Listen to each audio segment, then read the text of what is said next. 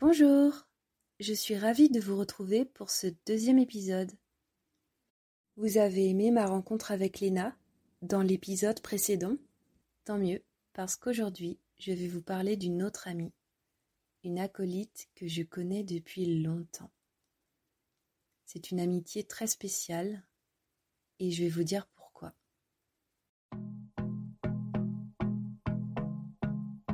Bienvenue sur le podcast La vie d'Alix.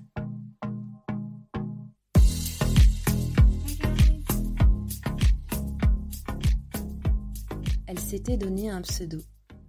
Je trouvais ça super beau. Miroir Cézanne. Ça sonnait bien. Ça faisait cool.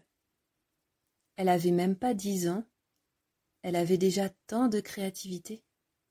Je pense qu'elle aurait kiffé si quelqu'un l'avait appelée ainsi dans la vraie vie. Alors je vais la nommer comme telle. Miroir. Je la voyais comme un miroir inversé de moi-même.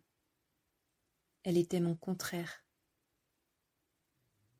Et je crois qu'elle l'est toujours. Elle est grande, moi petite.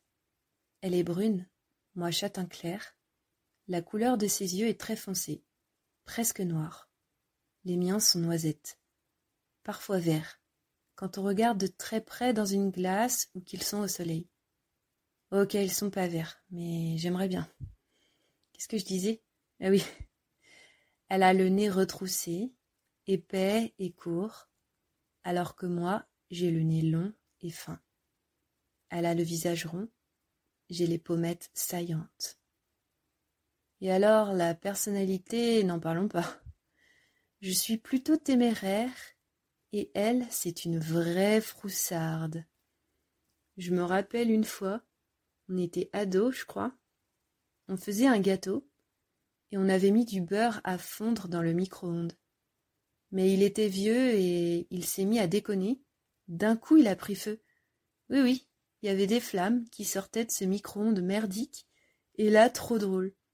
Elle s'est mise à courir vers la porte, et elle est sortie à toute vitesse dans le jardin.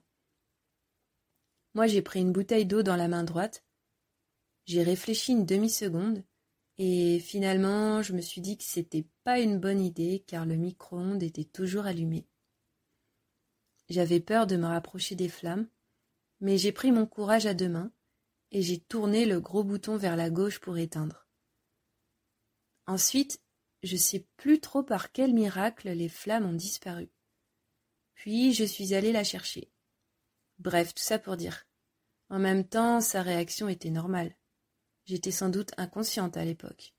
Mais bon, c'est vrai que j'étais du genre à faire du parapente à neuf ans, et qu'elle, sur le télésiège, elle flippait tellement qu'il fallait que je lui parle pendant toute la durée du trajet, jusqu'à ce qu'on arrive en haut de la montagne.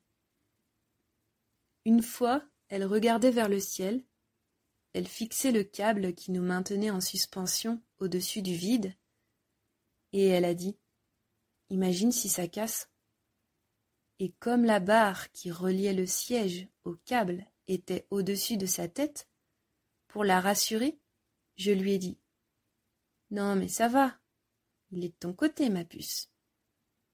Et cette phrase qui l'a tant fait rire est restée gravée dans nos mémoires. Parfois, elle me la ressort encore. Ce jour-là, j'étais tellement fière de lui avoir fait oublier sa peur du vide, ne serait-ce que pendant quelques secondes, et j'étais tellement contente de l'avoir fait rire. En fait, on s'entendait pas vraiment. On pourrait même dire que parfois on s'entendait vraiment pas. On se disputait quasiment tout le temps. Par contre, on avait une technique pour que l'autre cède en cas de désaccord. Et c'est très étrange quand j'y pense maintenant, car c'était rien du tout, mais ça marchait à chaque fois. Imaginons, on était en train de jouer, et d'un coup il y en avait une qui n'était pas d'accord sur le déroulement du jeu. Alors elle le faisait savoir. Ce qui se passait, c'est que celle qui avait défini les règles au départ se mettait en position debout, avec un pied sur le côté. C'est dur à expliquer comme ça quand on voit pas, mais faut imaginer une petite fille avec le pied qui tape le sol sur le côté, comme pour montrer son impatience, et les bras croisés bien sûr, avec le plus important, la moue qui va avec, la bouche qui grimace et les sourcils froncés. Il y avait juste à rester comme ça pendant à peu près dix secondes, et l'autre qui voyait ça était là, tout de suite genre Oh là là, zut, euh, je sens que ça va mal se passer. Je pense que c'est ce qu'on se disait dans notre tête. Là, tout de suite, celle qui voyait ça lâchait. Bon, d'accord. J'adore. Je revois sa tête là. Je revois sa petite bouille mécontente. Alors oui, on jouait ensemble. On a joué ensemble pendant des années. Mais on était tellement différentes que je me demande comment ça fonctionnait tout ça. Elle écoutait tous les trucs les plus populaires. Elle aimait le rock et le métal. Moi, j'écoutais Nostalgie, la radio la plus ringarde qui existe sur Terre. À onze ans, je connaissais toutes les chansons des années quatre-vingt, et à quinze ans, j'étais fan de Paul Naref. Heureusement qu'elle était là pour me dire ce qui était à la mode. Parce qu'au collège, la honte sinon. Grâce à elle, je pouvais frimer. Je pouvais parler de placebo. Je pouvais dire que j'avais écouté le dernier Muse. Je connaissais Marion Cotillard avant même qu'elle devienne célèbre. Miroir était sa première fan, je pense. La différence, la plus flagrante entre Miroir et moi, c'était dans le style. Elle était en mode baba cool. Elle portait des baguilles. Moi, j'avais des petites fleurs dans les cheveux, si vous voyez ce que je veux dire.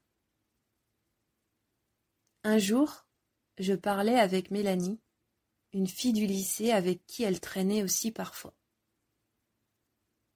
Mélanie me disait oui, j'ai fait ci et ça. J'étais avec Miroir. Tu sais, Miroir Césano.